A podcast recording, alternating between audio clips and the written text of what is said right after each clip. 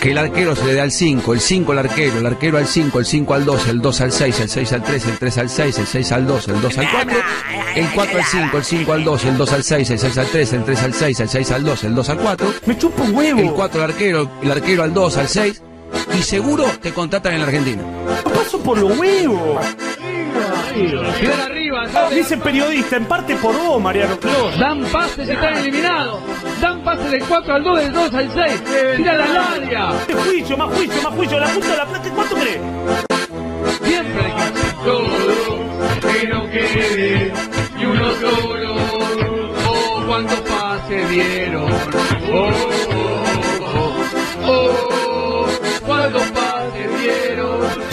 placer reencontrarme con todos ustedes. Aquí estamos como cada tarde en Radio Rivadavia para hacer la oral deportiva hasta las 9 de la noche. 19 horas 4 minutos en todo el país.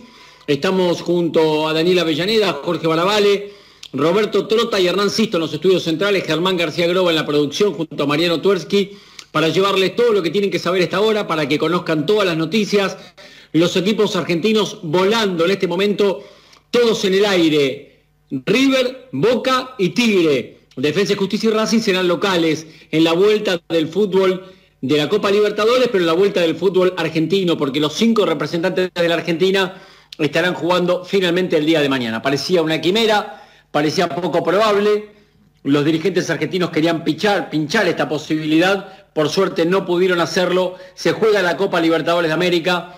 Eh, la entidad se puso firme, se puso seria, entendió que con un protocolo mediante estaban dadas las condiciones para que esto sucediera y hasta aquí, por suerte, en la primera jornada fue con muy buen suceso.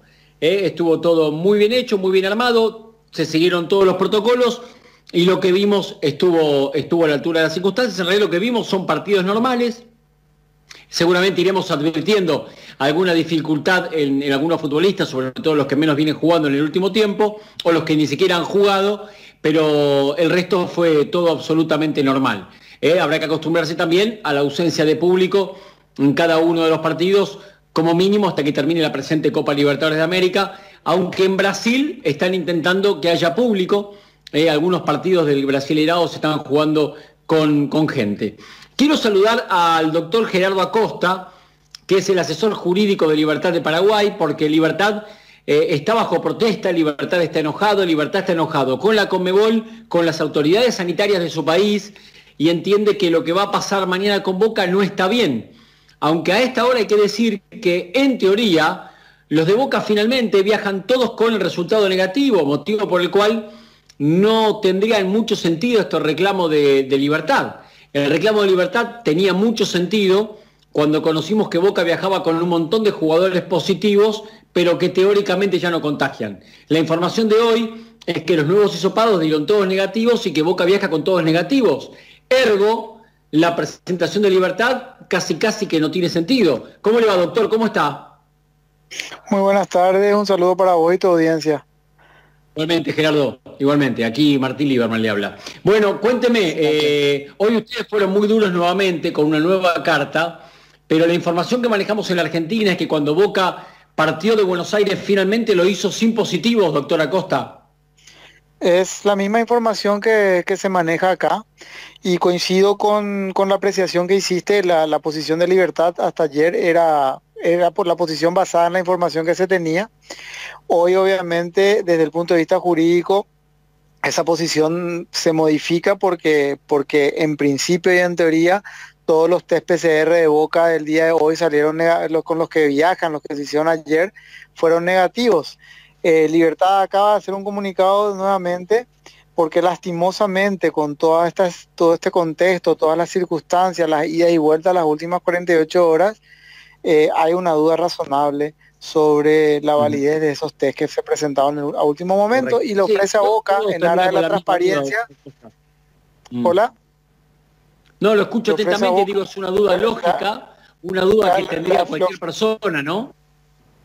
Sí, es, eh, a ver, ponete, ponete vos en el lugar de, del Club Libertad o de cualquier persona. Es, es normal que después, sí, sí. durante 48 horas, tratar de justificar lo injustificable con modificaciones o interpretaciones de, de, la reglamentación que estaba muy clara, de repente aparecen todos los test negativos y, y uno tiene de todo el derecho del mundo a dudar.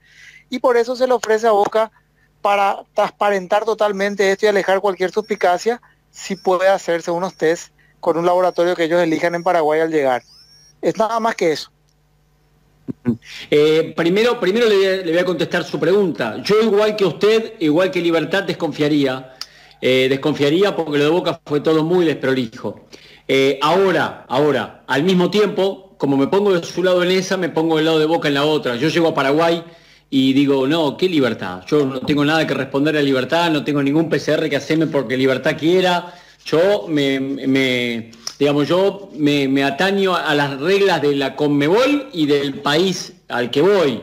Libertad en este caso no tiene ni la potestad ni el poder de, obligarme o sugerirme que me haga un test. O sea, lo entiendo usted lo primero y entendería Boca en lo segundo. Yo no me hago nada si soy de Boca. Y yo, yo concuerdo contigo, o sea, pero esa es una respuesta absolutamente posible.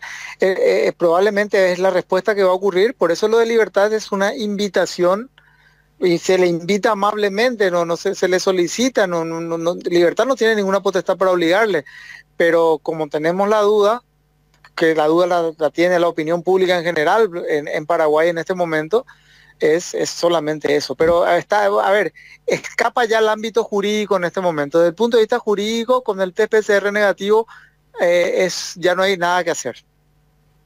Correcto. O sea que es posible que todo lo que ustedes eh, planteaban finalmente quede sin efecto, más allá de las cartas que presentaron. Aprovecho para preguntarle, doctora Costa, hablamos con el abogado de Libertad de Paraguay.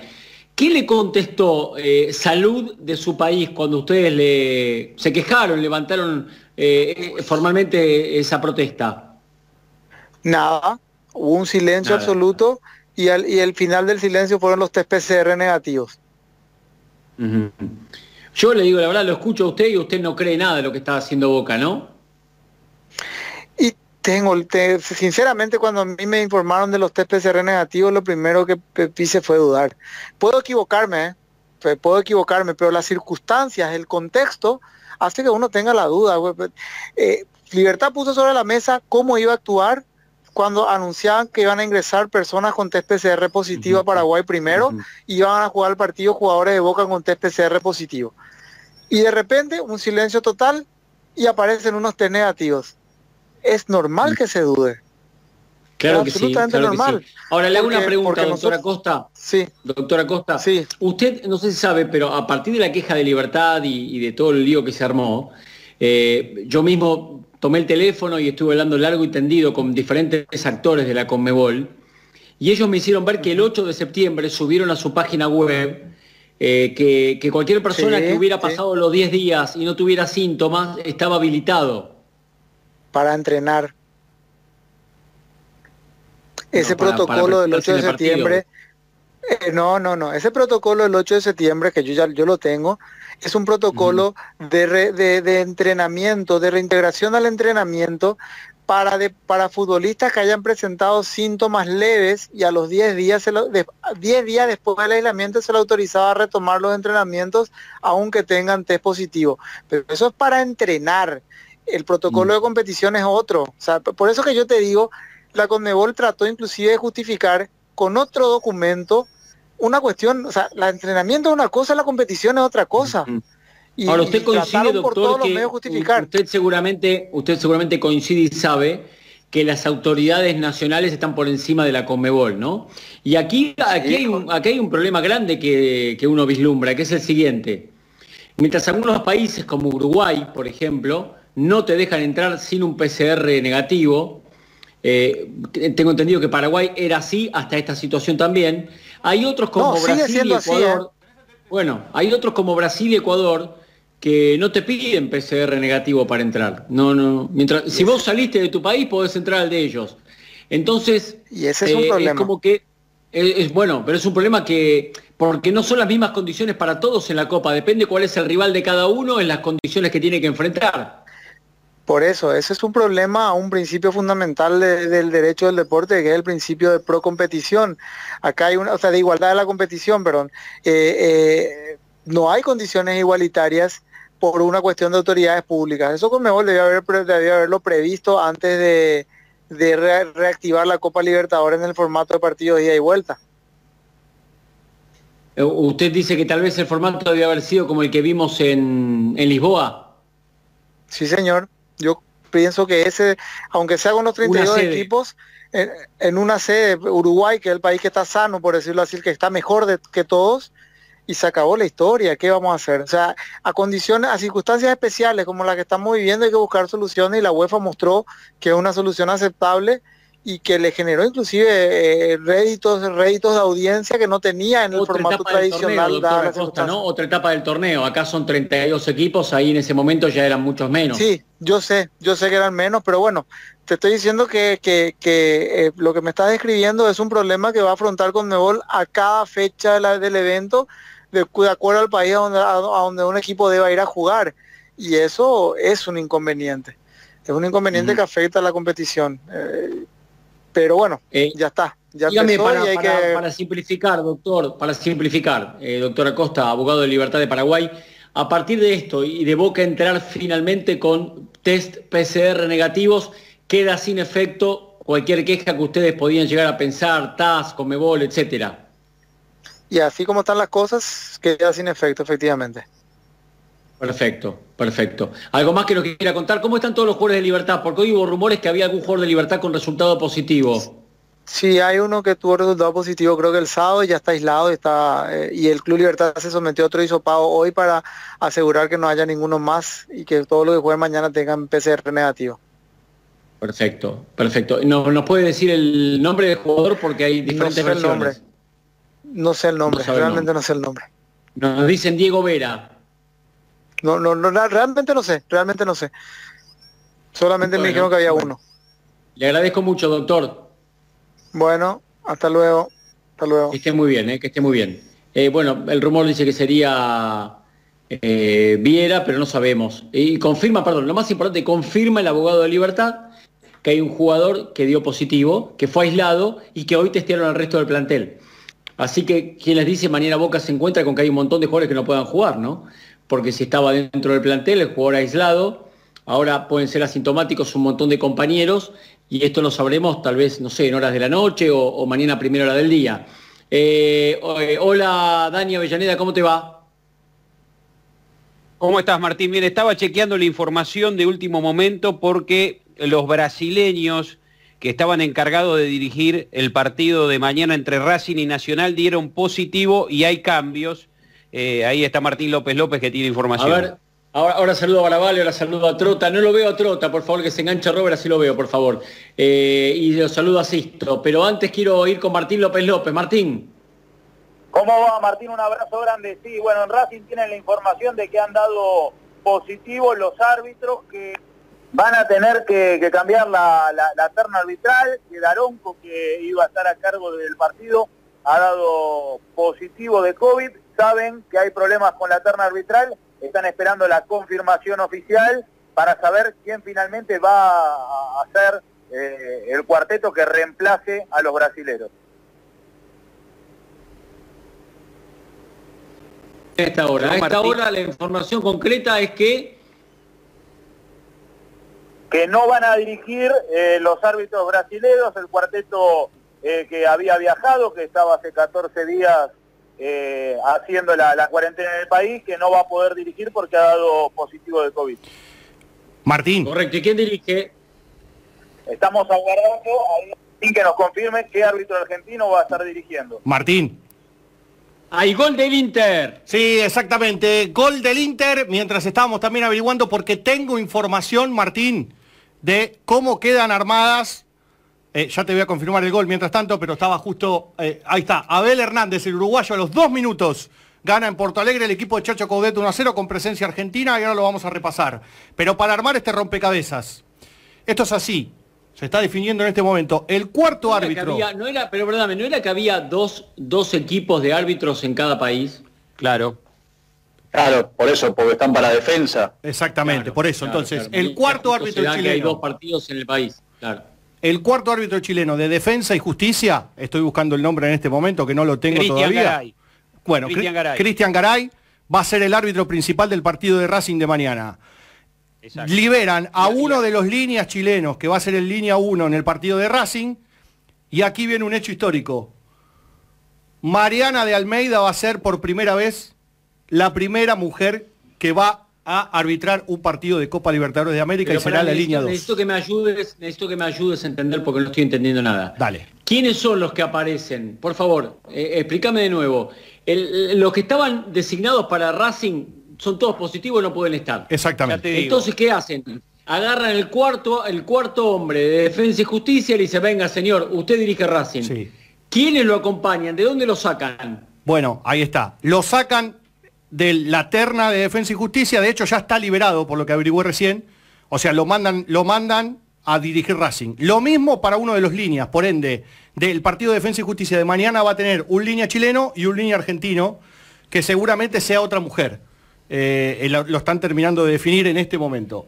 Y de A esa ver, manera... acá yo lo que tengo, Hernán, Martín, eh, Jorge, acá lo que tengo yo es que los, los brasileños que eh, habrían dado positivo son Anderson Daronco, Fabricio Vilariño, Rafael Alves y Bruno Arleu. Los primeros tres, árbitro principal y asistentes. Arleu, el cuarto árbitro. Ninguno, según lo que tengo entendido, lo que me informan, va a poder estar mañana en el partido de Racing. Cristian Garay, el chileno, como bien te dijo Hernán, va a ser el árbitro principal.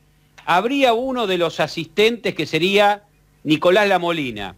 Esto va a generar un problema, un conflicto de intereses, más allá de que estaba previsto en el protocolo de la Conmebol, de que árbitros locales tengan que reemplazar a aquellos infectados. Es increíble lo que pasa con los brasileños y no creo que estén muy contentos los eh, dirigentes Bueno, de la pero nacional. sabía, Pero está bien, pero esto, esto podía pasar, esto podía pasar. El tema es que los, Eh. los brasileños se contagiaron acá, ¿eh? O sea, Claro. Sí, están acá hace un montón del tiempo. Claro. Eh, Trota, vos como, Sí. Roberto, vos como jugador de fútbol, ¿no? Eh, sa- sabés cuáles son las condiciones, conocés la pandemia y demás, pero te enterás de repente que en la cancha de Racing sos de Nacional de Uruguay y en la cancha de Racing te van a dirigir argentinos. ¿Qué, Una locura. ¿Qué, qué sentís? ¿Qué sentís? Y nada, bueno, me imagino que, bueno, primero hola no a todos, no lo estoy viendo, eh, no me, estoy un problemita técnico, pero bueno, no los puedo ver. Eh, nada, eh, primero un poco de impotencia porque uno siempre desconfía eh, un poco, pero bueno, en este caso lo que es la pandemia me parece que muy bien lo dijo Gallardo en las últimas horas, eh, va a poder pasar de, de todo y bueno, esto es algo de lo que puede pasar, lamentablemente, que te tenés que acostumbrar, pero yo dudaría, yo si hubiera sido jugador, eh, obvio que dudaría y, y no me gustaría muchísimo, no me gustaría la situación. No, y de arranque me lo imagino a Trota ya haciéndole la cabecita al, al chileno que va a dirigir. No, olvidá. No te hagas el loco cuando te levanten la bandera, ¿eh? Claro. Aparte, ¿eh? aparte No. ¿quién, quién, quién es el, el línea? Mariana de. Almeida se Y- llama, y la de- línea argentina, la que va a estar en defensa. Claro, bueno, Eh, por eso. Y, y No. en Racing habrá, habrá también una mujer, o en principio la idea, eh, por eso enseguida se comunicaron Sí, con aparte, es- de AFA aparte para- es eso, yo no soy no machista ni, de nada, ¿no? Molina Pero digo, qué justo, No, qué no. justo, ¿no? A Qué justo me va a tocar a mí. sería el cuarto árbitro. Estamos averiguando, Martín. Bueno, Claro, pero- loco. Entonces no tiremos más tiro hasta que no tengamos todo y listo. O sea que tengo que esperar yo como jugador, tengo que esperar todavía porque no, no, No, sabemos. bueno, pero No, no, porque Argentina va a Lo que ser- pasa que eh, la Comebol lo pensó bien. Dijo dos equipos de árbitros en cada país, que hagan base en cada país. El tema es que no se dieron cuenta que el mismo día juegan todos los argentinos, ¿no? Claro. Entonces, No, pero no, igual- no es que en realidad No, no, los tenés de backup, no estaban de backup, dejaron no. de estar de backup. Desde el momento que tenés dos partidos que el mismo día ya no tenés backup.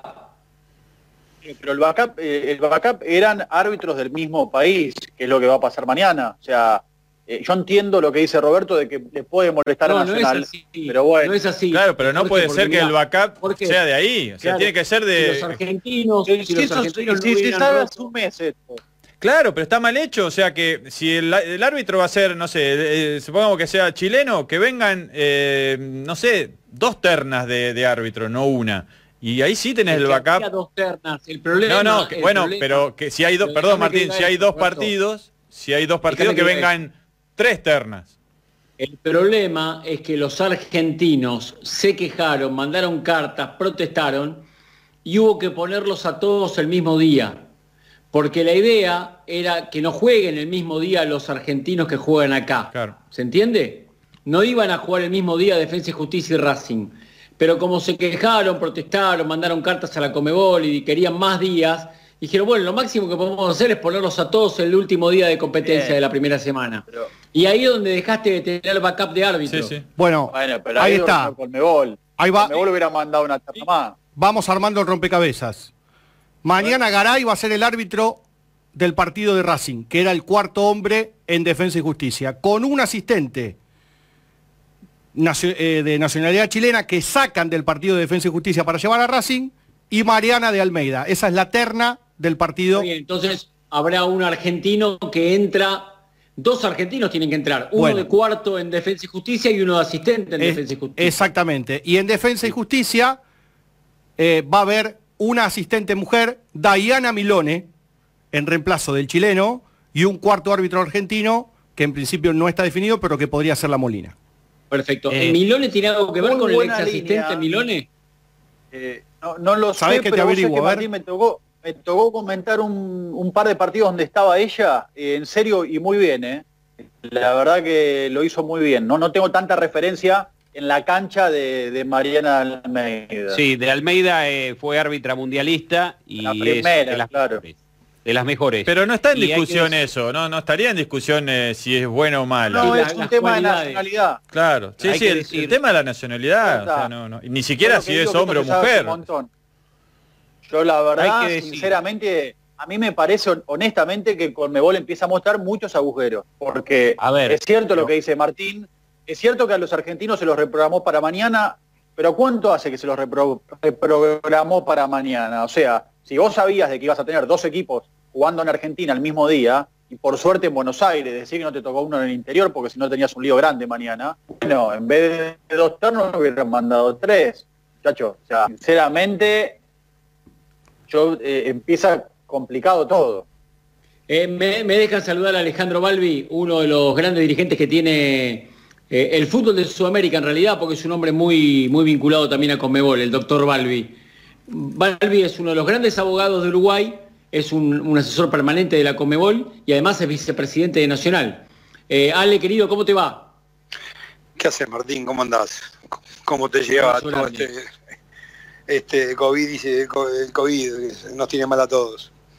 Y bueno, nosotros estamos aquí eh, esperando la actividad y, y enterándonos todo el tiempo de cosas que surgen, sabiendo claramente que las condiciones eran estas, nadie podrá patalear porque todos lo sabían.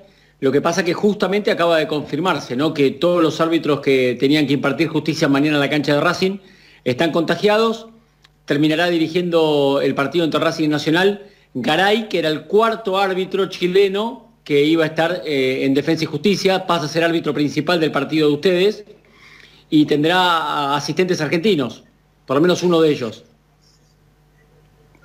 Sí, sí, sí, no- no- nos acabamos de enterarnos de nosotros, eso ya algo sabíamos mm, porque estaba previsto que, que si pasaban este tipo de situaciones la Conmebol había dispuesto esto, no, no es el ideal por supuesto, pero bueno, son situaciones de emergencia, causa de fuerza mayor que hay que saber adaptarse y yo naturalmente que no viajé a Buenos Aires por razones eh, lógicas y de, pública notoriedad, pero estoy en contacto permanente con la delegación, que ya estamos allá por supuesto, y, bueno, vamos, vamos a tener que aceptar ese- esa regla que, que por cierto son bastante, bastante insólitas y peculiares, ¿no? Eh, pero, pero bien decís que ustedes ya sabían cuáles eran las reglas, mientras que las reglas, yo siempre digo que mientras que las reglas sean claras antes de empezar, nadie podrá patalear luego, ¿no? El, el tema es cuando te las cambian en el desarrollo mismo de la competencia. Bueno, alguna advertencia había. Yo realmente, a ver, Martín, se me escapa si reglamentariamente, porque se mandaron tantos manuales que la verdad que yo no, no, no, no, lo- no los he leído todos y como vicepresidente lo leyeron más los abogados del club y los delegados que, que- que- que- que- que- que quien habla, eh, que seguramente debe estar eso, no debe ser ningún invento de Comebol. Por supuesto que eso no deja de ser muy peculiar y inédito, te diría, ¿no? Porque la verdad que no, no, no, no, no recuerdo partidos de, de torneos internacionales con, con- con árbitros, aunque sean asistentes de línea, árbitros asistentes este, con, de, de la misma nacionalidad que uno de los equipos que, que disputó Sí. el partido, pero bueno, a ver, eh, eh, es esta nueva normalidad, como dice el presidente uruguayo, que, que- que tenemos que, que tenemos que, sobrellevar. Es más, te voy a hacer Sí, en realidad hay, hay que- poner el hombro, ¿no? Porque ¿e- ¿es esto, es esto y confiar o, o que no haya competencia? No hay mucha vuelta Sí, que darle. Sí, sí, sí, sí. Mira, te voy a decir otra cosa más, pero sí se lo decía Germán, eh, tu productor, cuando, cuando me, cuando me Sí. llamó, que, que hoy a la tarde, hace un ratito, recibí el, el llamado del presidente del estudiante de Mérida, que también te lo doy a título informativo, para ver si, como nosotros venimos de Buenos Aires mañana, después del partido en charter para acá para Montevideo, tenemos casi bueno, unos días de cuarentena, como exige el gobierno uruguayo, en un hotel, lógicamente todos, este, todos los que viajaron a Buenos Aires en forma aislada, hasta viajar a Venezuela la semana que viene, no, me pidió el presidente del estudiante si le podíamos llevar al técnico en el charter nuestro, porque el técnico es argentino y está en Buenos Aires, está anclado. Sí, sí, está, está varado en Mar del Plata, en realidad, su ciudad natal. Bueno, entonces este, aparentemente llega el domingo acá a Montevideo y bueno, lógicamente te podés imaginar que, que le dije al presidente del Estudiante de Mérida que lo, mínimo que podía hacer como ca- caballerosidad deportiva es que si, bueno si, entra dentro del protocolo del gobierno uruguayo y, se hacen los hisopados correspondientes y bueno y guarda todo el protocolo de la Comebol, que lógicamente cuente con cuente con el charter nacional para, para llevarle al entrenador del equipo rival, ¿no? que también parece una cosa bastante insólita. ¿no? Bueno, de, de paso aprovecho para felicitarte, ¿no? Porque no todos lo harían, ¿eh? No todos lo harían. Los técnicos son más raros. Los dirigentes pueden tener la buena voluntad, pero los técnicos te lo bajan del avión y vos lo sabés muy bien, Ale. Decime una cosa que, que me interesa mucho saber. Eh, re- recién contaste esto de estudiantes de Mérida y hay un montón de situaciones, ¿no? Que uno se va enterando. Pero me sorprendió que dijiste tenemos que volver a Uruguay y hacer cuarentena. Si la cuarentena en Uruguay es de una semana, no te dan los tiempos. O sea, ustedes están ciertamente eximidos de algunas cuestiones, ¿o no? No, bueno, fue, fue usé la palabra cuarentena, pero digo, pero sí tenemos Aislado. que hacer un claro, claro, estar aislado, que es un poco lo que lo que lo que digamos acordamos con el Ministerio de Salud Pública, ¿no? Si nosotros estamos llegando el jueves eh, de madrugada, el viernes de madrugada de Buenos Aires, aparte no te olvides que yo te diría que estamos llegando el jueves de noche, porque el partido mañana es a las 5 de la tarde, poner que termina a las 7, eh, bueno, y vamos directamente a Aeroparque, ahí nos tomamos el nos tomamos el vuelo para Montevideo, o sea que estamos antes de medianoche, sobrados estamos aquí en Montevideo, y bueno, y, al- y el martes recién estamos viajando a Venezuela, pero de- desde mañana a la noche hasta el martes vamos a estar todos este, por orden gubernamental y de la Federación Uruguaya, eh, lógicamente todos aislados los que viajaron a Buenos Aires, ¿no? Que son los mismos que van a viajar a Venezuela, ¿no? No se va a agregar ni quitar nadie, ¿no? Perfecto. Y no tienen que hacerse ningún test cuando vuelven a su país. No, seguramente sí, seguramente sí, este, eso está previsto, el, el- el- el hisopado de, de- de entrada que le llaman, eh, por eso siempre hacerle un doble hisopado, sí, nos hicimos uno cuando, cuando eh, el lunes, o sea, antes de ayer, eh, que por suerte dieron todos los jugadores negativos, o por suerte mejor dicho, y cuando entremos de vuelta hay que hacerse un hisopado nuevamente, ¿no? Lo que pasa que, a, ver, una cosa es tener que hacerse el hisopado por protocolo, el caso de ustedes, pero Uruguay no le puede prohibir el ingreso a un uruguayo a su tierra. Distinto es cómo procede Uruguay con los extranjeros, ¿no? Uruguay, corregime Alejandro si estoy equivocado, hablamos con el doctor Barrio, vicepresidente de Nacional de Uruguay, para el que recién se engancha. Pero Uruguay, si vos tenés PCR positivo, no te deja entrar al país. No, no, no, ahí no, ahí, eh, ahí no te deja entrar, eh, por eso somos bastante estrictos y sobre todo ahora que hay, hay mucho argentino que quiere venir a Uruguay porque es propietario eh, de, algún, de algún bien inmueble aquí, sobre todo en la zona de Punta del Este, eh, y bueno, y sobre todo ahora que hay una cantidad de, de solicitudes de residencia eh, aquí en Uruguay, por, por- por- razones este, que ustedes todos conocen, o sea, acá está teniendo mucho trabajo el Ministerio de Turismo y el Ministerio de Relaciones Exteriores con todos estos temas, ¿no? que son más que nada ajenos al deporte y, y a la vida diaria de los países. ¿no? Eh, te aprovecho y te hago una pregunta antes de despedirte, Balbi. ¿Qué pasó con el fútbol uruguayo a nivel de clubes? ¿Cómo es que Nacional Uruguay y Nacional y Peñarol, dos gigantes del continente, dos equipos que marcaron el rumbo durante tantísimas décadas, eh, hace tanto tiempo que están zapateros? ¿Cómo es que no llegan ni, a la final de la Libertad? No digo que la ganen, porque ganar la ganan uno solo, pero ¿qué pasó con el fútbol uruguayo a nivel de clubes? A nivel de selección, ustedes siguen marcando el camino y llegan siempre a, rondas importantes en los mundiales y demás, pero a nivel de clubes han tenido una desaparición en el máximo torneo continental que es asombrosa. Mira, yo no te diría, yo, creo que más todo- cada vez que empezamos en la Copa Libertadores todos tenemos la ilusión, sobre todo como que llegamos el hincha adentro, de, de llegar a las instancias finales, como cuando yo vi a Nacional campeón de la Libertadores y campeón de la Copa del Mundo en Tokio, eh, cuando, cuando, cuando tenía, cuando era, cuando era joven, digamos, ¿no?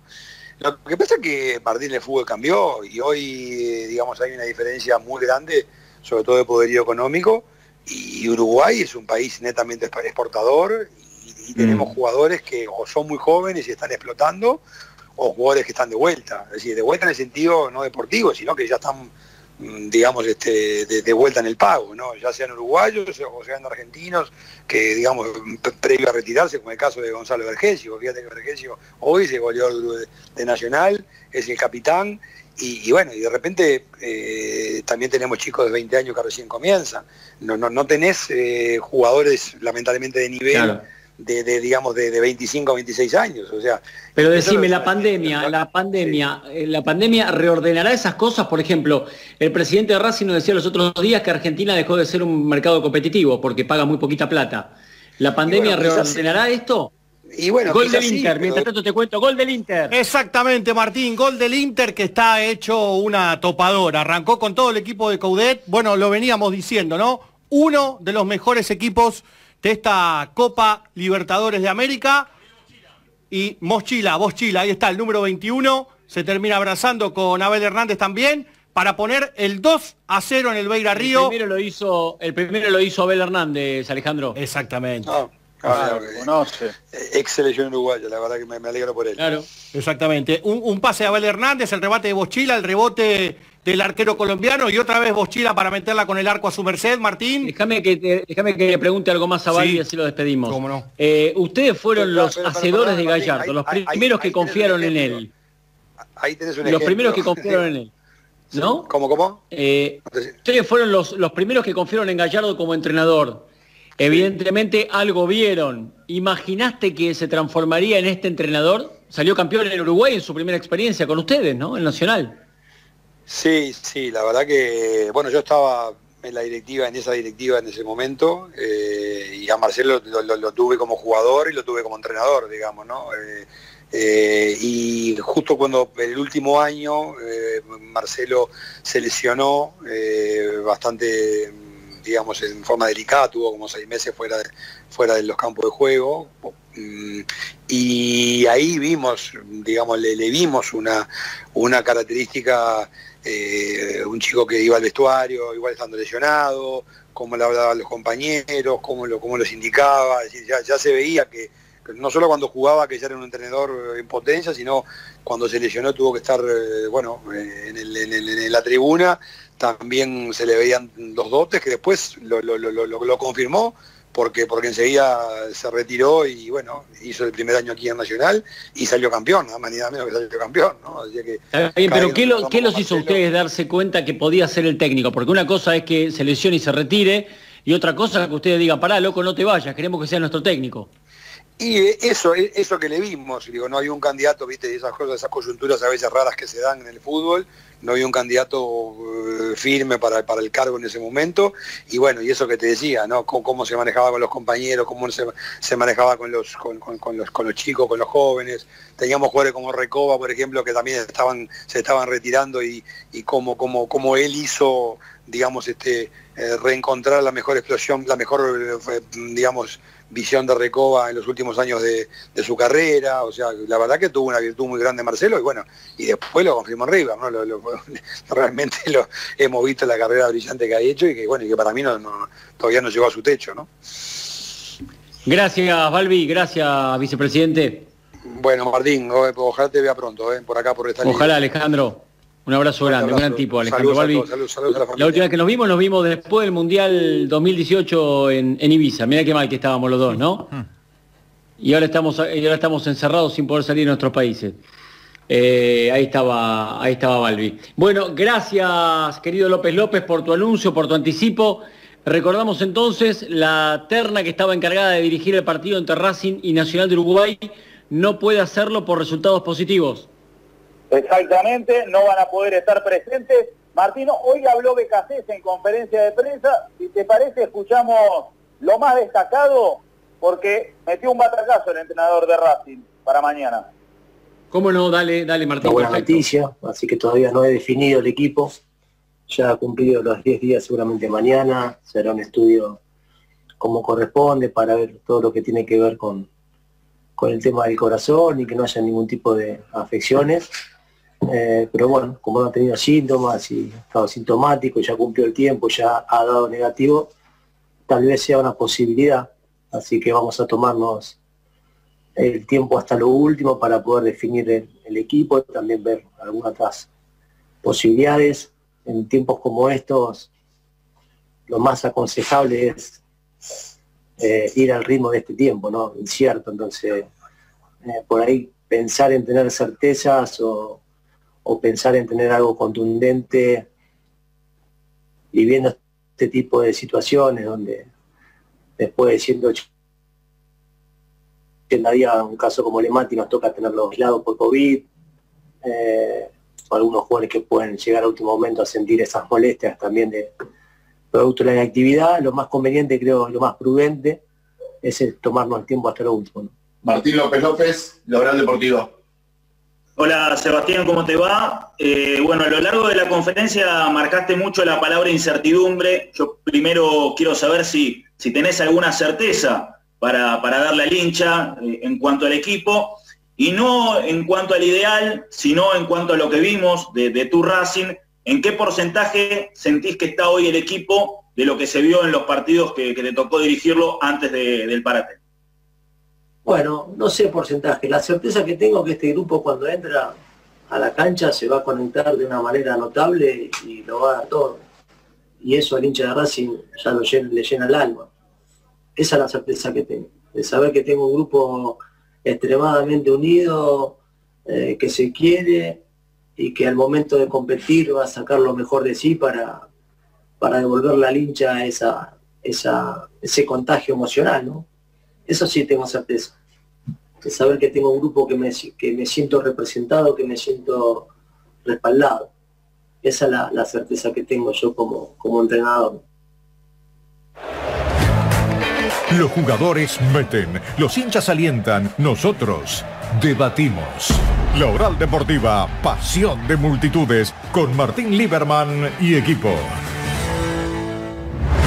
Bueno, para todos los hinchas de Racing que hay del otro lado en este momento escuchando el programa, ¿cómo formarían su debut copero, López López? Arias en el arco, eso está seguro. Lo subió al ring y mañana le dan bien los resultados, los chequeos médicos. Pichut podría ir desde el arranque o estar en el banco de los suplentes. Por eso pongo la duda. Pichut o Montoya. Sigali, Mauricio Martínez, me dicen que Neri Domínguez estará en el banco de los suplentes. Y Mena en la línea defensiva, en la mitad de la cancha, Solari, junto a Miranda, Matías Rojas, arriba, Reñero, Lisandro López y Fertoli. El equipo que piensa BKCS para mañana volver a la Copa Libertadores. Bueno, muy bien. Muchas gracias, López López. Un abrazo, hasta luego. Eh, Martín. Rancito, ¿podemos repasar los teléfonos para que la gente se comunique con nosotros, por favor? Sí, Martín, cómo no. 11 50 26 8 630. 8 50 26 8 630. Ahí podés dejar tu audio, por supuesto, para comunicarte con nosotros. Te confirmo, Martín. Eh, Diana Milone es la hija del ex as- as- asistente Milone, como vos me preguntaste, así que tienen que ver. Bien. Y cuando quieran. Milone de mi época, me olvidé el nombre de Milone, pero Milone era de los que yo hacía campo de juego, por eso me acuerdo perfecto. tengo a Cecilia. Yo tengo a Ah, Cecilia. Cecilia Milone. Eh, y cuando quieran, las ternas ya confirmadas y armadas con nombre Menos mal que. Baraval es periodista deportivo y no cómico, ¿no? No, no, se muere de a hambre. Cecilia la tiene Nito. ¿Qué, qué te metés? ¿Qué te metés? No, que la tengo, digo, de, de actualidad. Y no, no Ah, sabían. la tengo- Desconocía la tengo que, a Cecilia. desconocía que Dayana es hija de un ex asistente. Vos no sabés ni quién es Milone, Claro. pero yo, que soy más grande que vos, hacía campo de juego y No, no, Milone no. me levantaba la banderita al lado. No, no, la verdad que no, no, no, lo, no lo recuerdo ni, ni de nombre. Bueno, ¿hacemos tema libre o preguntamos algo en especial a la gente? Avellaneda, vos que sos el que maneja las consignas. Eh, y podríamos preguntarle por esto del arbitraje. Perdóname, que estaba pensando en el supermercado, ¿no? Lo agarraste, No, no estaba lo agarraste pensando en ¿sabés la formación de? Racing. ¿Sabés Sí, qué estaba haciendo? Estaba buscando el nombre, el nombre de Milone, del padre. ¿eh? Eh, y no lo encontré, y lo estaba buscando acá. Tardás más que Maverino con los papeles, no entiendo. Maverino con los papeles más rápido que vos con la computadora, yo no lo puedo creer. Estoy buscando, tengo que buscar una nota. Tengo que buscar una nota en la que hable de su padre. Y, y todavía no lo encontré, estoy buscando eso. Pero pones Antes asistente de- línea Milone y te va a salir el nombre. Estoy poniendo ¿Qué- qué te lo eso, diga yo? justamente. Martín, mientras tanto, si querés, Racing Nacional es Garay de Chile, Schiemann de Chile, de Almeida de Argentina. Luis. Ah, no. Bueno, y, y este- y este- haciendo tres programas al mismo tiempo. Pueden dejar hablar al señor. Gol Ay, de América. de Cali. Gol de la gol América de Cali, mientras tanto, sí señor, exactamente. Descuenta enseguida el equipo colombiano que se pone en partido. Lo había tenido con un tiro libre hacia el pelo, no sé qué opinará, de Vergara el gol. El gol de el 11, número 11, Vergara. Entonces pone el 2 a 1 en el Beira Río, pero Inter es mejor, sigue siendo mejor. Ahora Cali tiene un poquito más la pelota, Martín, y trata de manejarla. Un pase en profundidad, recibió Vergara y definió. El. Muy mal El marcado. El central duerme la siesta y está dado vuelta. Sí, no, aparte que no lo marca, o sea, lo, lo- lo habilita, pero no, no, no tiene intención de marcarlo. Lo de- Igual el arquero como muy tranquilo. jugado al primer palo, ¿no? Sí. Acá lo tengo, me lo, me- me lo trajo Tuerqui. Juan Milone. Este programa está bien- no está bien Ay. este programa hoy. No está bien este programa hoy. Es un programa más desordenado. nosotros no- Estamos Claro. mal, estamos mal. Martín, Salud, estamos, estamos hablando con Trota y con Barabale del gol de América de Cali, el otro te salta encima, el otro está diciendo la terna y el otro te salta con el papá de Milone. Esto es un descalabro. A ver, a ver si con la tanda nos ordenamos. un poquito. Pero antes de ir a la tanda, ¿cómo se llamaba el asistente de línea? Juan Milone, el padre de Diana Milone. Le mandamos un abrazo, señor Milone.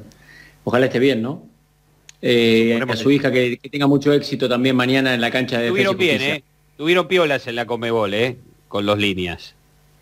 Sí, porque las chicas generan más, más simpatía, ¿no? Y claro. La verdad Sí, que la tuvieron, movida- estuvieron la verdad que inteligentes. Estuvieron muy bien, sí, estuvieron muy bien. Estuvieron inteligentes No, en no, poner a... sos un tipo que decía cosas fuertes, a una mujer no le hablas igual. No, no, me imagino que no, no me tocó nunca jugar eh, que me dirija o que una juez de línea o un árbitro mujer, pero obvio que no. Y aparte es como muy raro, ¿viste? Porque normalmente vos en el día a día a una mujer no le hablas igual que a, un hombre. Entonces en la cancha por ahí yo creo que las mujeres deben tener que aguantar un poquito, ¿no? Que, que alguno hable, hable mal o hable fuerte. Bueno, vamos a hacer la tanda, ¿les parece bien? Nos ordenamos un poquito, les contamos que Inter de Porto Alegre le está ganando 2 a 1 a América de Cali. ¿Es el único partido que se está jugando en este momento? No, Martín. no, no, no, tenemos el grupo de Racing. Exactamente. Sí, estudiantes de Mérida. Estudiantes de Mérida y Alianza Lima, que lo estoy siguiendo acá. 30 minutos del primer tiempo, 0 a 0. Bueno, vamos con los dos partidos en el momento, ¿sí? Y después, ¿qué hay? Más tarde tenés en segundo turno eh, Bolívar Palmeiras, el partido, lindo partido entre la Universidad Católica y Gremio, y Atento Boca, Adín Caracas. Perfecto, gran programación hoy, gran programación. Ya no sé ni por qué canal hay que mirarla, no entiendo nada, lo que hacen ESPN, No. fotos, no entiendo nada. O sea, poné, poné la tele y busca, hay que decir, ¿no? Yo te puedo decir que yo voy a estar en Bolívar Palmeiras. Eso es lo que te puedo garantizar. ¿Y ese Fox por 2. qué canal es? Fox 2 con el señor Gustavo Sima. Bueno, muy bien, ahí sabemos, por lo menos una cosa la sabemos. Y si no, la gente a partir de ahora hay que decirle, vos agarrar el zapping y buscá, en algún canal lo vas a encontrar, ¿no? Eh, o ma- mañana más fácil poner Radio Rivadavia y escucharnos a nosotros con River, con Boca y con Tigre. No estamos con Racing porque ese programa de Nelson Castro, que es un éxito en esta radio, que mide muy bien, que tiene mucha audiencia y ya bastante que le comemos media horita de programa a Nelson. Y además en la primera etapa de la Copa, ¿no? Si fuera más avanzada, seguramente estaríamos transmitiendo el partido. Pero por ahora, la verdad que el éxito de rating que tiene la radio, con toda su programación, no amerita levantar un programa que, que tiene tantos oyentes diariamente para transmitir un partido. ¿sí? El de River entra justo en nuestro horario y es mucho más fácil resolver transmitir un partido eh, durante el horario de nuestro programa, ¿verdad? Igual estaremos con el minuto a minuto, ¿no? Sí, sí, va a estar. Barabale, va a estar Barabale. Barabale con Nelson Castro, yo creo que están hechos a la medida, Barabale y. Nelson Castro. Sí, creo que están a la medida. Son a la medida. No le diga ninguna mala palabra que Nelson no le gusta. No te calientes como te calentás a ¿Sabés qué veces. sabés qué- fue lo primero que pensé? Dije, mira si se me escapa un insulto con el doctor. No, No, no, vergüenza. No, no, no. El doctor ya No, sabe. pará, no está se me tiene que escapar, no se me tiene que escapar con nadie, porque prometí después de la última vez que no, no, estoy, lo estoy trabajando. Bueno, trabajalo, bueno trabajalo. ¡Gol del Inter! ¡Gol del Inter! Por favor, el arquero de América de Cali. Te lo pido por favor a Abel Inter. Hernández, pero en complicidad terrible Abel con Hernández. Eder Shocks, el arquero de América de Cali que salió como si fuese yo a buscar un centro, no descolgó nada, el primer cabezazo dio en el travesaño y bien de goleador Abel Hernández para empujarla y poner el 3 a 1. No sé si lo pueden ver el gol, pero el arquero. Acá me parece que los colombianos eh, llevan como nosotros 6 o 7 meses sin jugar. No, terrible. Acá se notó. Terrible lo de Candidato fuerte y Ya venimos. 19 horas 55 minutos en la República Argentina, a 5 minutos del rotativo del aire. Tenemos varias cosas para decir. Primero, eh, no, no quería pasar por alto la solidaridad de Uruguay. Muy bien Nacional, ¿no? Llevar al técnico de su rival en el charter. gran gesto. Sí, gran gesto. ¿Te acordás que el técnico fue el que charló con nosotros, eh, Brignani, y, y ya en su momento él no sabía cómo iba a volver? Y estaba complicado, ¿eh? O sea que si Nacional no fuera no- solidario... No es un tema menor y por eso lo traigo a la escena. Porque conociendo a los técnicos del fútbol argentino, hay muchos que no, no te lo suben al avión. Porque lamentablemente está todo trastocado en nuestro fútbol, ¿no? Eh, no mandan los, los dirigentes, mandan los, los jugadores o los técnicos. Entonces, hoy por mí, mañana por ti. Mañana puede ser el técnico de otro equipo el que esté varado. Claro, Y en esta época donde están los aeropuertos cerrados, donde no se puede volar de otra manera, si Nacional no lo lleva en el charter, el señor no tiene manera de viajar. Carlos Salvador, en este momento Carlos Salvador está prendido a fuego, ¿eh? Sí, ¿no? sí, olvídate. Olvídate. Yo Está estaría de acuerdo con él, ¿eh? Yo estaría de acuerdo con él. Dale, dale, vale, vale, dale, sí, sí. ¿Sabes la cantidad de cosas que hay que cambiar antes que eso? Y nadie los cambia. Dale, por favor. Está bien, o sea, vos estás pidiendo que no sean solidarios con un técnico. Que se quede acá, que se quede acá, lo lamento. Buenísimo el mensaje. Gracias. No, no estoy de acuerdo, neta, no te puedo bancar, trota. Dale, Ya, Dani, es Dani, demasiado. Dani, hay Es tantas demasiado, cosas, no- es- no hay tantas... qué pasa con Nacional. No le va a ganar el partido de Nacional porque lo lleven en una situación de pandemia. Estamos en una situación no, extraordinaria. Yo- Creo o sea, que amerita llevarlo. Yo creo que la- el Ministerio de Salud de Uruguay le va a decir que no, vas a ver. Pero además, eh, es justo Venezuela, ¿no? O sea, sería muy difícil que llegue de otra manera. O sea, no, No, es no cualquier llega, no otro llega. país. No Entonces, llegas, por qué eso, vuelos. Eso también reafirma el buen gesto de, de Nacional, ¿no? A mí me Martín, parece bien. Sí. eh, te quiero contar Pero es que verdad, me pero es verdad como confirmaron- dice Roberto Sí. que muchos creerían que es una, una ayuda que no hay que dar. Muchos creerían así y no me pongo Sí. a objetar a quien piense de otra manera. ¿eh? Pero bueno, yo creo que está muy bien lo que hace Nacional. Eh, y no dudo de Qué bueno otro que no sos, una por Dios, qué bueno que sos. No, bueno, me parece una situación especial, qué sé yo. Si alguno se cree canchero porque no va al técnico, no deja viajar al técnico rival. No, no, yo, que ¿Vos me estás diciendo que yo sería un canchero por no llevarlo? No, no, no soy canchero por llevarlo o no. Eh, mi problema es, encima con la, con la cantidad de problemas que está trayendo esto, subir a alguien a mi, a mi, a mi avión, no, no sé. No, no, Ah, no, bueno, no me esa te la parecería. tomo. No me Pero- parecería. Pero, Balbi dijo, ¿Testeado? pero Balbi dijo Sí, que lo van a dijeron que lo van a hisopar. testear al señor. Balbi dijo que lo iban a hisopar. Sí, sí, está bien. sin Está bien. no- Eh, yo, yo quiero, yo quiero ver, yo en serio, eh, te lo pregunto, eh, se los pregunto.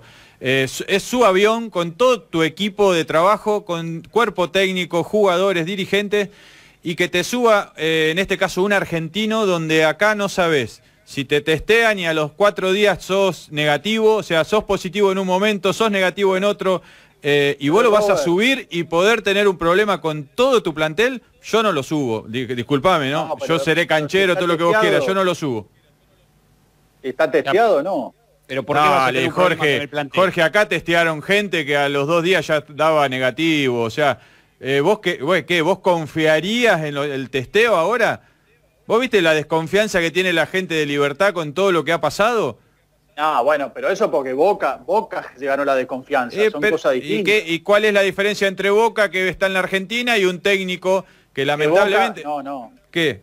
Boca quiso inventar su propio protocolo, Roberto. O sea, Boca quiso inventar el verso de- del detectable que no existe en ningún lado. Y bueno, me estás El hablando, como pero, diciendo, pero me estás hablando ¿quién de lo un... Bueno, bueno, yo no lo, yo no lo llevaría, qué sé yo, yo no lo llevaría. Yo no arriesgaría todo un plantel por llevar y ser bueno con una persona, ¿no? Sea argentino o no sea argentino. No, si me lo das como la, vos- si me lo decís desde ese lado está perfecto. No desde la cosa bilardista de, eh, mira, Bilardo. yo, yo lo di a, que no. a- a Bilardo, lo di como un ejemplo porque él se volvería loco, pero yo me miraría un poco más en lo que tengo eh, al lado y que tengo que cuidar eh, y sí, le diría, mirá, discul- disculpame muchísimo, pero yo no puedo arriesgar todo por, por alguien. Bueno, ese argumento yo te lo tomo, te lo acepto, sí. Bueno, podemos, podemos por favor recordar el teléfono y plantear el, el motivo por el cual queremos que se comunique con nosotros. Sisto. Sí, Martín, cómo no. 11 50 26 8 630. 11 50 26 8 630. La consigna del día. Si crees que los equipos argentinos, a pesar de la inactividad, pueden ganar la Copa Libertadores de América 2020. Bueno, muy bien. La Copa que termina eh, a fin de enero en el Maracaná, por ahora, ¿Yo puedo ¿no? decir lo que pienso o después del rotativo? Después de la noticia, por favor. Viene la noticia, viene Paramara y después arrancamos con Avellaneda. Me, me gusta que Trota tenga el pelo así más largo, ¿eh? no me gusta el Trota versión pelada. No, no me, gusta. Me voy a dejar el pelo largo, Martín. Voy a volver a ser el, mejor, parecés más joven, el todo. indio, el indio de Estudiante de La Plata del 91. Claro, de la otra manera está todo pelado encima con los anteojos, todo se no te le da, Robert, tenés que mentir. Y bueno, ahora es, es época de empezar a mentir, ahora cuando volvemos a salir a- al ruedo, ¿no? Vamos todavía, vamos todavía. Bueno, estamos con el informativo, ¿sí? Miren los estudios para contarnos todo lo que está pasando con la Copa Libertadores de América, que en este momento tiene dos partidos en desarrollo, Hernán. Sí, Martín, exactamente. Finales del primer tiempo en ambos. Inter de Porto Alegre le gana 3 a 1 a América de Cali con dos goles del uruguayo Abel Hernández y uno de Gabriel Boschila. Había descontado Duban Vergara para el conjunto colombiano y un 0 a 0 entre Estudiantes de Mérida y Alianza Lima de Perú, disputándose, por supuesto, en tierra venezolana. Sí, Martín. Bueno, ah, perdón. Sí, Roberto. No, digo, eh, qué difícil es ver un buen partido, ¿no? Porque se nota, eh, estábamos con muchas ganas de ver fútbol, pero eh, recién estábamos hablando con Hernán acá, eh, cuando dijeron, vamos- bueno, vemos Santos eh, Olimpia, por ejemplo. Qué lindo partido para ver. Ayer yo me acomodé a verlo Claro, y al final fue... Pero fue un fiasco, ¿no? Eh, o sea, se está notando muchísimo, ojalá que entren rápido en, en acción. Y esto me lleva a pensar los que vienen mañana, ¿no? Después de, y aparte jugar contra equipos que vienen con mucha actividad, va a estar complicado, me parece.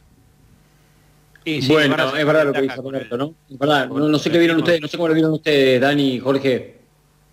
A mí, me, eh, me- me- en mi caso, me tocó comentar el de Binacional con Liga de Quito.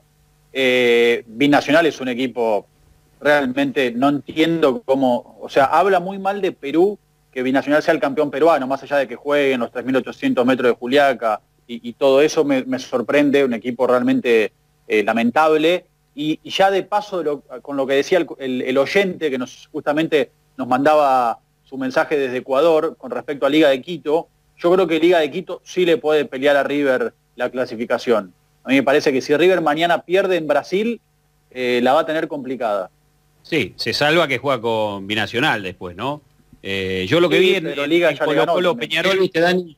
Colo Colo Peñarol ayer que lo estaba siguiendo en la radio eh, mientras se desarrollaba la oral deportiva, eh, vi mucha lentitud, eh, mucha pierna fuerte, por lo menos la imagen fue ese partido. Y ahora que estoy prestando la atención un poco a estudiantes de Mérida y Alianza Lima, también Alianza Lima, que es un equipo grande del Perú, eh, está casi, te diría, a la altura de Binacional, con muchas dificultades, a pesar de que Estudiante de Mérida es el primer partido oficial que juega, está como Argentina, ¿no? Yo creo, Martín, con las consignas, con la consigna que le dimos a la gente, si los equipos argentinos pueden ser campeón de la Copa Libertadores, creo que ni de casualidad pueden ser campeones. Para mí, tampoco, no hay- para mí más que nunca los, los brasileños son candidatazos. Para mí no son, para mí Igualmente, déjeme que le diga algo, yo no, no, no voy a opinar porque la verdad que no tengo opinión, pero antes de ir a la tanda les conté que la Copa se termina de acá a cuatro meses, ¿no? Sí. Eh, eh, ustedes saben que una vez que pasás, una vez que pasás la primera etapa y llega el mano a mano, eh, ahí, ahí también aparece la supremacía y la jerarquía individual.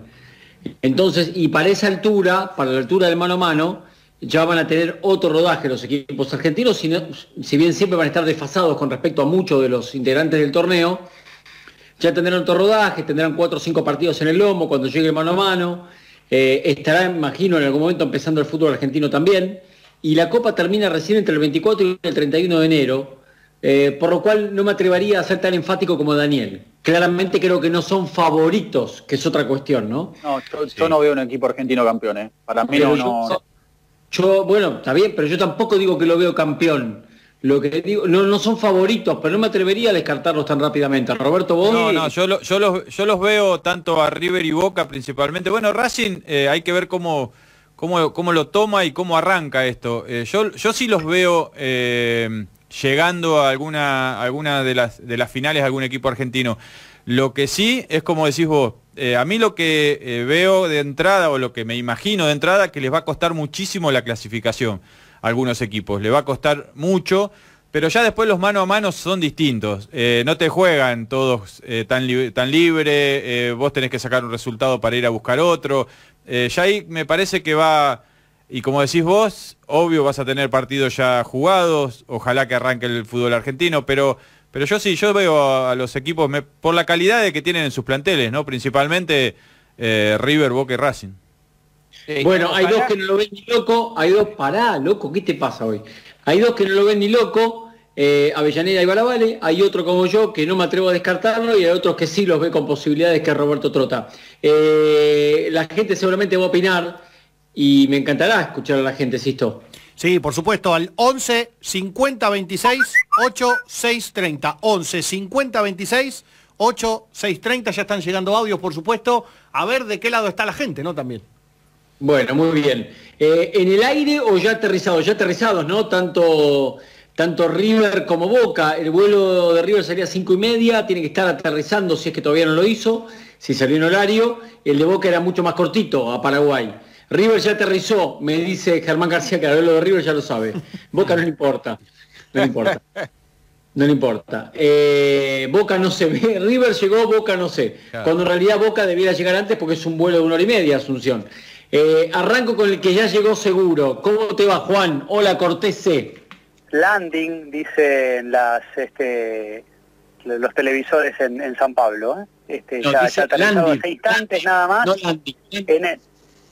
al final, en, el vuelo grandote, Martín, este, que, ayer estabas adelantando eh, en la hora deportiva, con el distanciamiento pertinente con algunas fotos que se vieron de manera oficial, en donde, por ejemplo, Enzo Pérez estaba solo, en donde en una fila de tres estaba, estaba Javier Pinola, y, bueno, y con el entusiasmo otra vez de, volver a, tener acción en el partido de Copa Libertadores. Eh, la proyección que se puede llegar a hacer es que el partido que, que ayer ganó Liga puede obligar bastante más a San Pablo que a River a ganar en el Morumbí mañana, porque en desmedro de San Pablo, el único equipo que ha ido a Juliaca y que claramente perdió, como perfectamente le podría llegar a pasar a River o a Liga, eh, justamente fue el conjunto brasileño. Y Liga ya le ganó a Binacional. River debiera hacer lo propio con Binacional. La verdad es que a la hora de, de la jerarquía individual que tanto puede llegar a pesar, River es candidato y favorito para ese partido.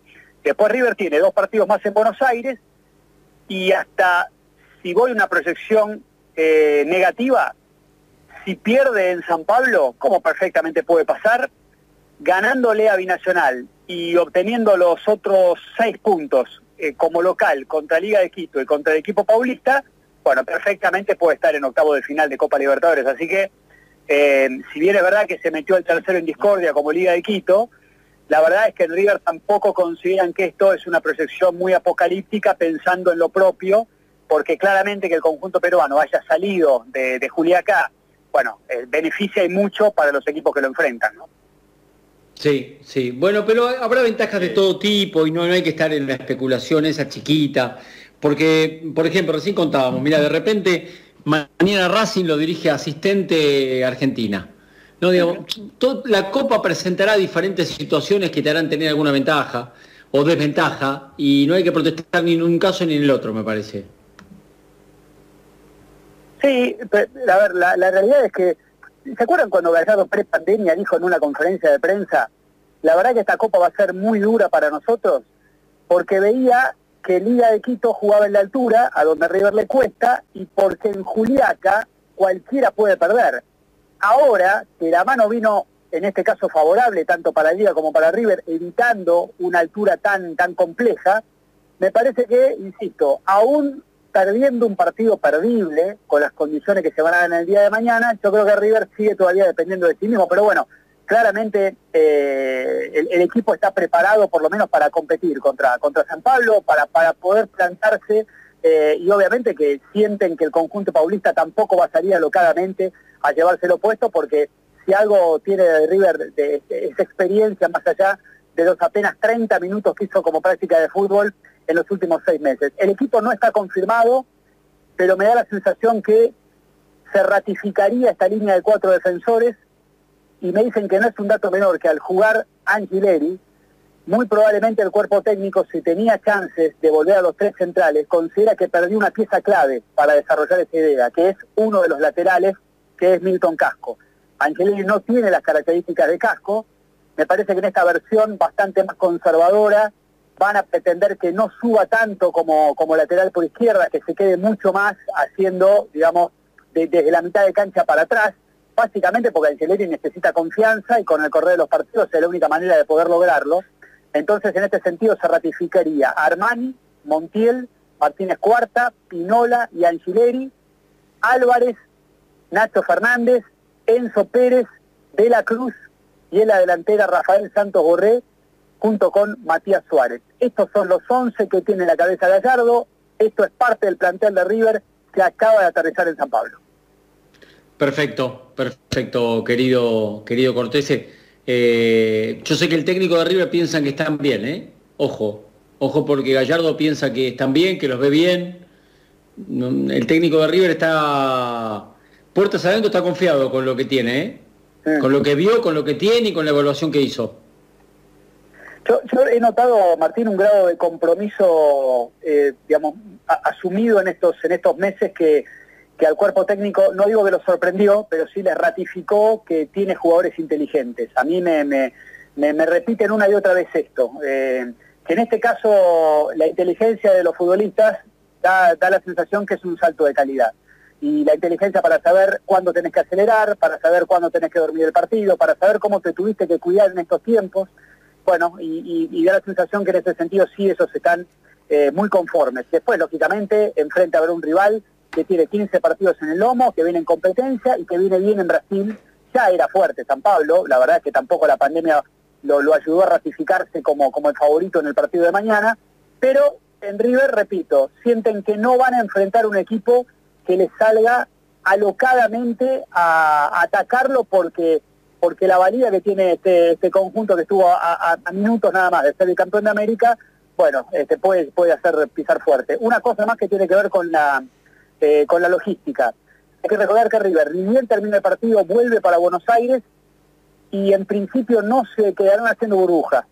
La idea es que regresen cada uno a sus hogares, y que vuelvan a entrenarse de manera normal, como le están haciendo ahora, pero sin burbuja, algo que en algún momento había surgido como posibilidad y que con el, que con el correr de los días se ha desvanecido.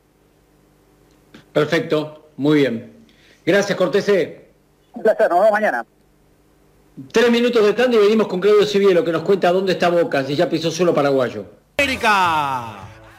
Vamos a llamarlo Sisto. El tiro libre de la izquierda, el cabezazo de Torres dio en el travesaño di el histórico. Adrián Ramos, aquel que supo jugar mucho tiempo la Bundesliga, termina empujando con el arco solo. Ahora Inter 3, América 2, Martín. Hay partido sin ninguna duda en Brasil y además gol de Alianza Lima. Vamos a llamado. ¿Cómo no? Alexi Gómez de penal. El equipo peruano gana 1 a 0 en Venezuela ante Estudiantes de Mérida. Perfecto, perfecto, muy bien. Bueno, está el querido Claudio Civiero. ¿Cómo estás, Claudito? ¿Cómo va? Hola, Martín. ¿Cómo va? ¿Todo bien? Bien, ¿y vos? Bien, bien. Vos preguntabas Boca. Boca debería estar aterrizando en este instante. Porque a qué hora salió el avión? Ah, pasadita las 19 horas. Ah, tarde salieron. Claro. Eh, a las 19 todavía estaban esperando el permiso para que pueda despegar el avión acá eh, en Argentina, así que debe estar por llegar en, en, estos momentos. Igual hoy me toca explicar lo inexplicable, ¿no? Sí. Eh, me llamó la atención verlos salir a todos, Delgado y Cassini vestidos como jugadores de fútbol, Bermúdez vestido como, como dirigente, y me, me extrañó verlos a todos con doble, con doble barbijo.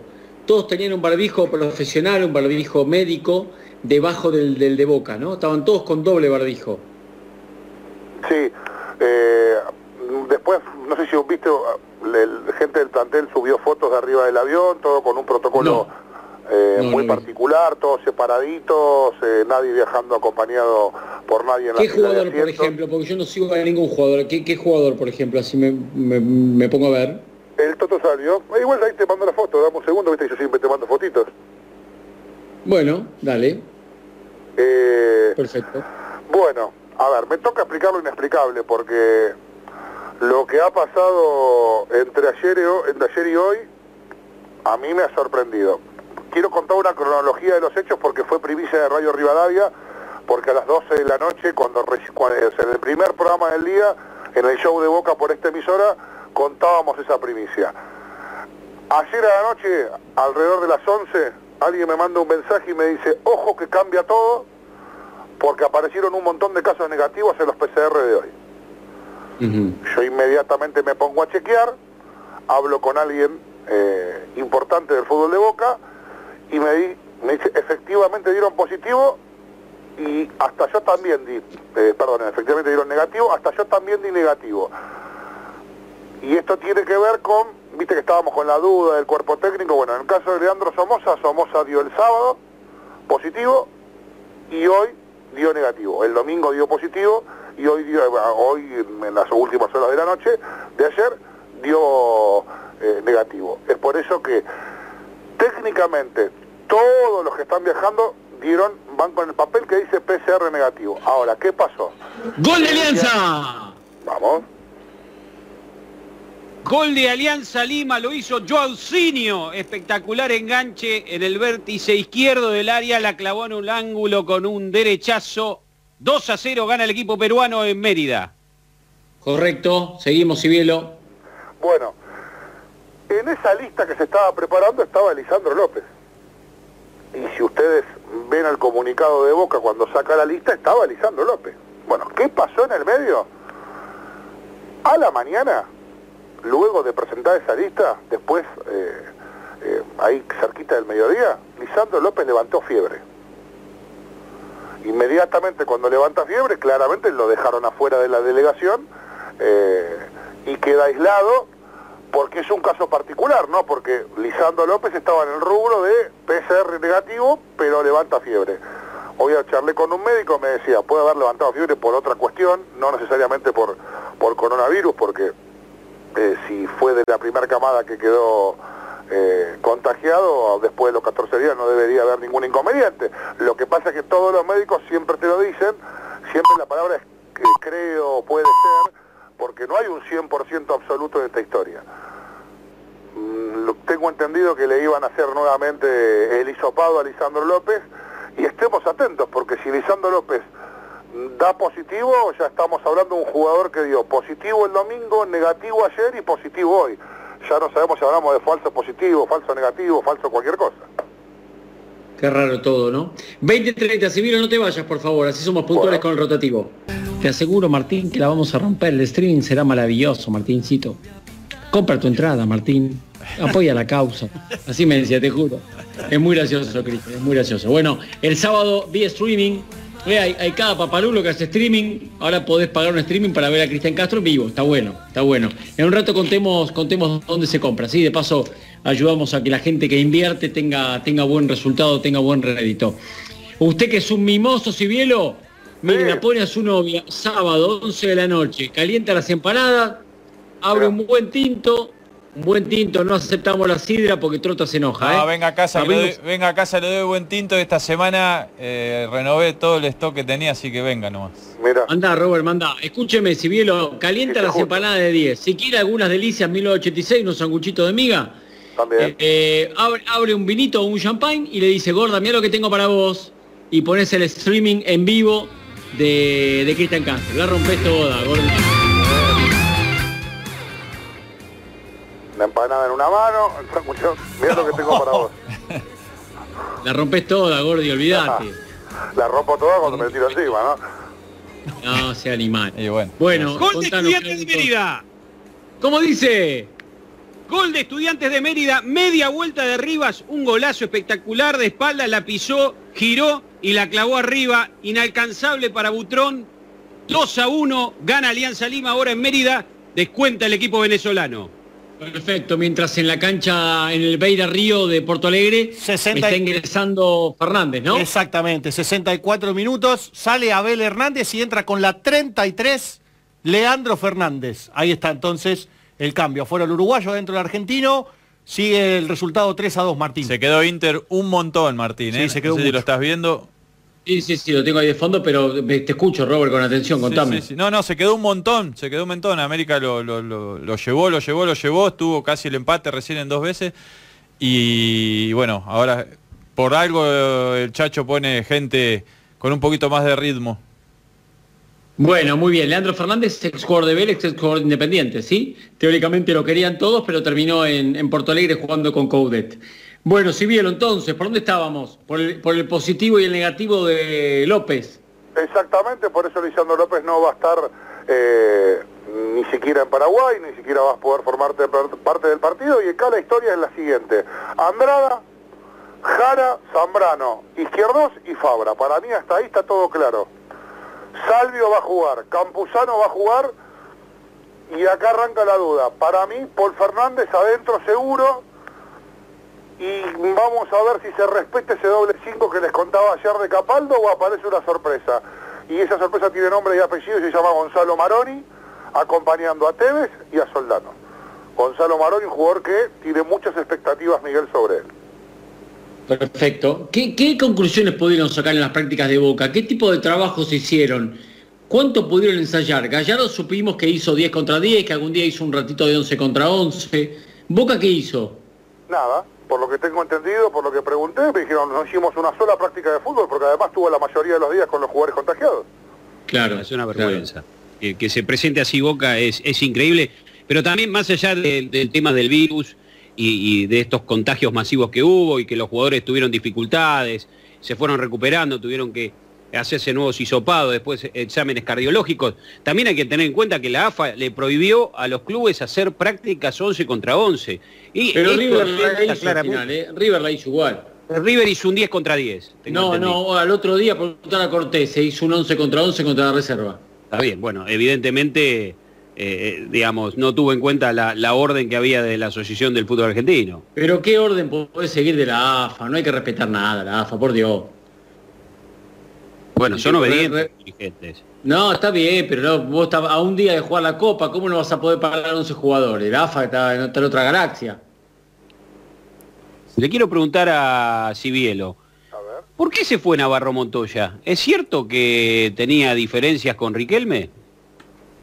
Mira, a mí yo, me- yo me voy a guiar por lo que le pregunté a él. Él no, de eso no me habló, me habló de que extrañaba mucho a su familia y además a mí me dicen que no sería extraño que se sume a trabajar con Coqui Rafo, que está trabajando en el Elche. ¿La familia de Navarro Montoya dónde está? ¿En España? Claro, vive en España. Y es duro estar sin la familia, ¿no? Y sí. Yo te digo, se pueden juntar dos cosas. Si, si encima que extrañas a tu familia, no estás del todo cómodo en tu trabajo, ¿no? Porque ta- tal vez si vos estás muy cómodo en tu trabajo o estás muy cómodo, es muy difícil sentirse a gusto en época de pandemia en el trabajo que uno tiene, ¿eh? Porque además, a diferencia nuestra que pudimos ir a la radio, que estamos juntos, que nos vemos las caras, cuando vos sos coordinador de algo que no existe, es muy difícil, ¿eh? Claro. Porque lo que, lo que estaba coordinando Navarro Montoya no existe.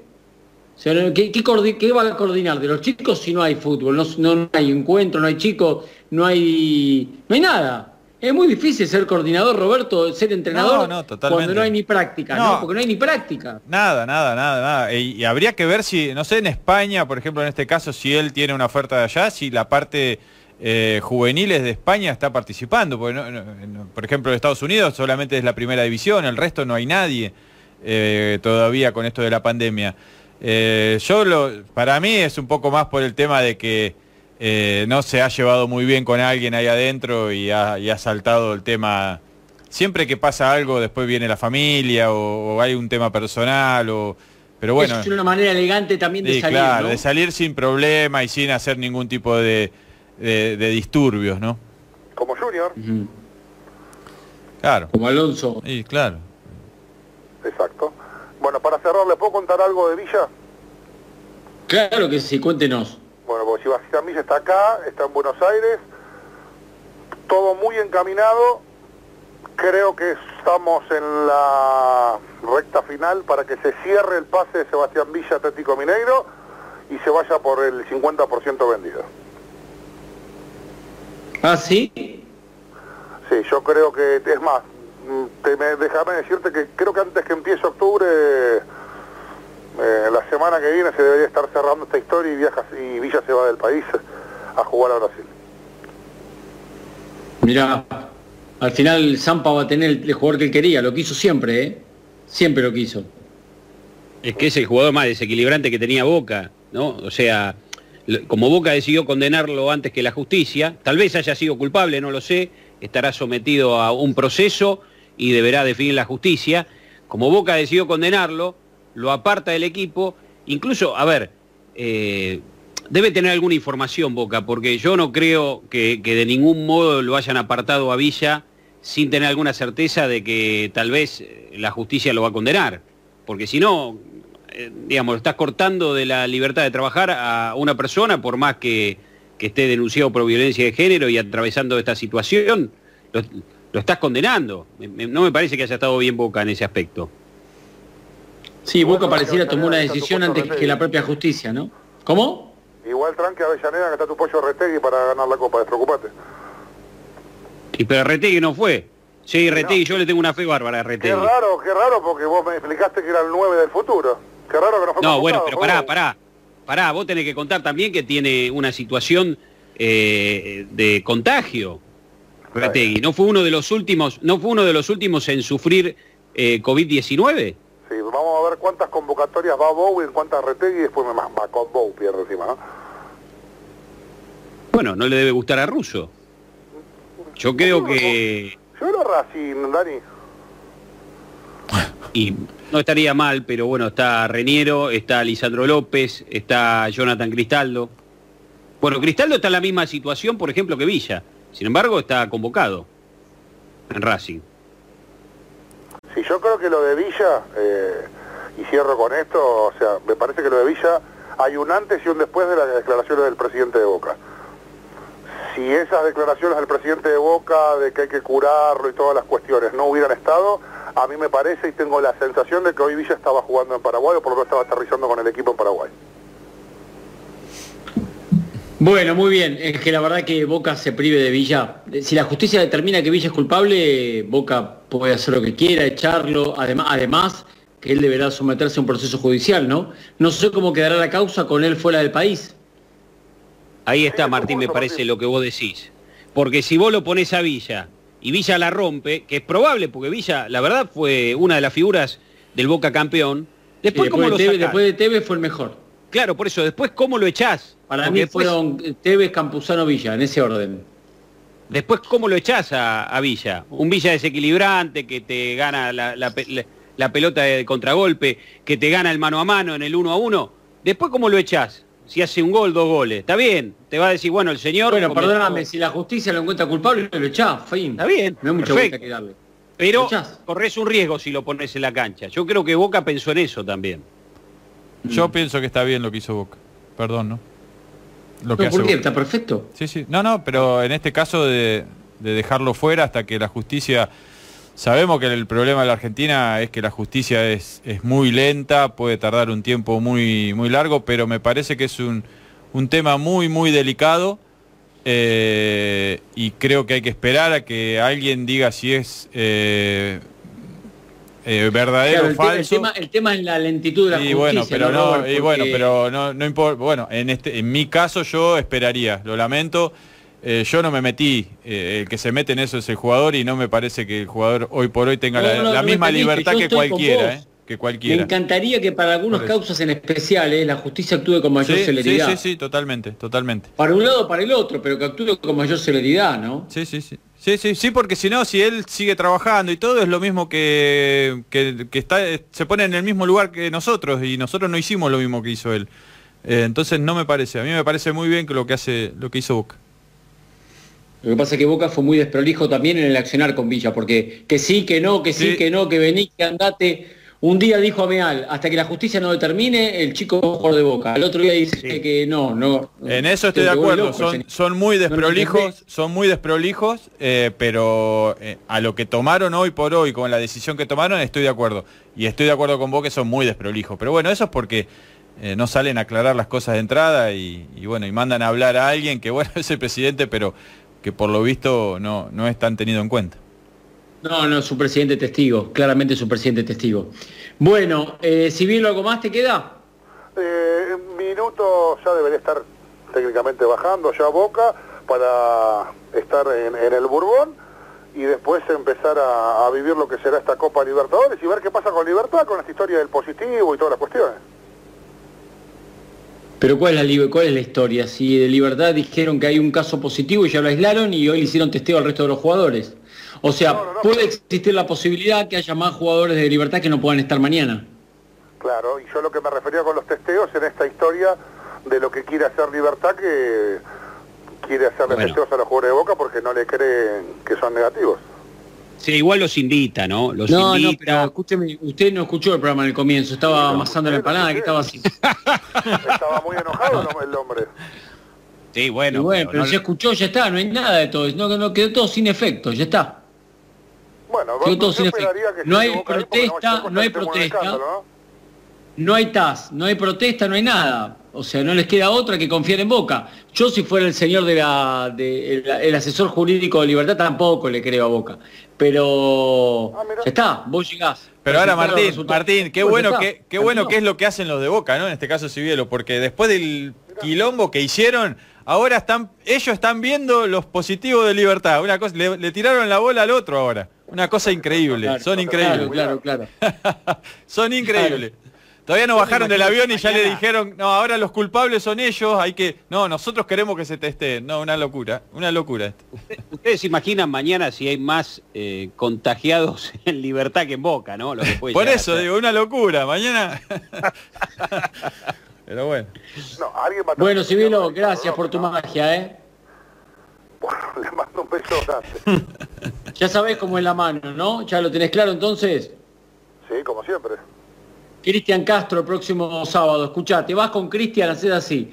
Calentás las empanaditas de 10, una de queso y cebolla, una de carne, abrís un champancito, tenés una, una, una tortita de Delicias 1986 para después, y le decís, gorda, a ver, fíjate, fíjate que me dijeron que hay algo en la compu, a ver, apretá, apretá Enter, y te aparece Cristian así en vivo. Apretá enter, mi amor, vení. Elimina la sidra, por Dios, porque se la baja como loco. No, champagne, dije Sí, champagne. no, no, no, pero el, el señor insiste con la sidra. Te, te sé que Trota, te voy a traer a José Cepaso un día, Trota, acá. ¿eh? No hay problema, yo voy, me ha que he ido a cada lugar, eh, ¿no? vos te que me voy a asustar. Y tomé, y siempre tomé lo mismo, eh, eh, y siempre tomé lo mismo. ¿Qué nos llega? Mirá que Ramos... no- Gol de ¡Gol América. América! Se Vamos, veía Sisto, venir. vamos al llamado, lo Sí. empate el América. Sí, señor, se veía venir y entonces el número 30, Moreno, ingresando por izquierda, la paró completamente solo Martín. La cruzaron, la paró Moreno y definió cruzado. Nada que hacer para el arquero de Inter, que reaccionó bien, pero claro, mano a mano, por supuesto. Lo veníamos diciendo con Roberto. América había mejorado mucho, se quedó mucho el Inter y ahí está entonces. A los casi 80 minutos de juego, decir, faltan solamente 10. América lo da vuelta y empata en el Beira Río 3 a 3. Bueno, muy bien, excelente. Germán García se ve que no escuchó que le pedía a Cristian Castro, así que me lo voy cantando yo. Y están lloviendo estrellas alrededor de... Estaba puesto, pero no lo escucho. Germán, a ver, a ver si lo podemos escuchar. Si quieren comprar entradas, hacete el mimoso, Avellaneda. Hacete el Bien, mimoso. te digo, ¿sabés quiénes Movistar lloran y no las rosas? No. ¿Sabés ¿Qué dijo quiénes lloran y no las rosas, Martín? ¿Quiénes? Los jugadores de Alianza Lima porque empató Estudiantes de Mérida. Dos Gol goles de. Estudiantes de Mérida. Gol de Estudiantes de Mérida, un pase fantástico de Jesús Mesa y la definición del colombiano Wilson Mena, que había ingresado en el segundo tiempo, se estaba quedando físicamente el conjunto peruano, lo empata 2 a 2 cuando faltan 5 minutos para el final del partido. Tiro libre para el Inter, peligroso, ¿eh? A ver. En mi casa ya pasó el tiro libre, pero bueno, dígalo. Se va a acomodar y bueno, lo que pasa es que no podíamos pasar por encima de todos tampoco cuando estábamos dando otro resultado. Ya Le- está. Pero no le quite la magia a la radio. Claro, Martín, nos tiraste al bo- Escuchame, vos podés decir, Martín recién ingresó de Alessandro, un gran tiro libre del exfutbolista de River, se fue besando el poste derecho. Exactamente, ahí está. Entró Alessandro, Metió metió... al público, no le mienta al oyente. Eh, no es mentira, es la magia de la radio, Martín, un poquito. Ah, mira vos. Que la gente de imagine. ¿No? ¿Cómo, cómo? Que la gente imagine un poquito, digo, la magia de la No, radio. está bien, hubo tiro libre todo de Alessandro. ¿Por quién entró de Alessandro? D'Alessandro ingresó por, ya te lo confirmo en este... da igual, es un tema menor. Lo importante es que entró de Alessandro, que está jugando, y además cuando entró le dieron la cinta, ¿no? Al, al futbolista más importante que tiene. Que tiene. Ay, se lo perdió América de el Cali. se por rato. Se lo perdió América de Cali y la pelota que sacó hace tres minutos Martín, el arquero Eder Jocks de América, se redimió de aquel error porque era el cuarto gol del Inter, que ahora sí viene a la carga con todo, con poco juego, ¿eh? con más empuje que otra cosa, pero bueno, claro, 3 a 3, cuatro minutos para No. el final. Tenemos el reloj, nos estamos yendo, Sisto, Roberto Luis, Daniel Alejandro. Le contamos a la gente que mañana, mañana, eh, desde las 5 de la tarde con Nelson Castro estará, con Nelson Castro estará Barabale contando todo lo que pase con Racing. A las seis y media arrancaremos con la previa. Estaremos junto a Martín Perazo y, y Sergio Cocochea para transmitir la vuelta de River a la Copa Libertadores de América. Empezamos seis y media con la transmisión. Eh, Cortés, García Groba, Sisto, un equipazo. Sisto estará haciendo la conexión de Defensa y Justicia. Después llegará Calumite para, para transmitir el partido de Boca y, luego también se hará la transmisión con Olave del partido de Tigre. Así que en continuado la Copa Libertadores de América, de las 5 de la tarde en adelante, todo el fútbol en Radio Rivadavia. Muchísimas gracias por la compañía. Los vamos a encontrar mañana entonces, un poquito antes de lo habitual, con la transmisión del partido de River. Ahora, tras las noticias, llega, como siempre, Cecilio Flemati.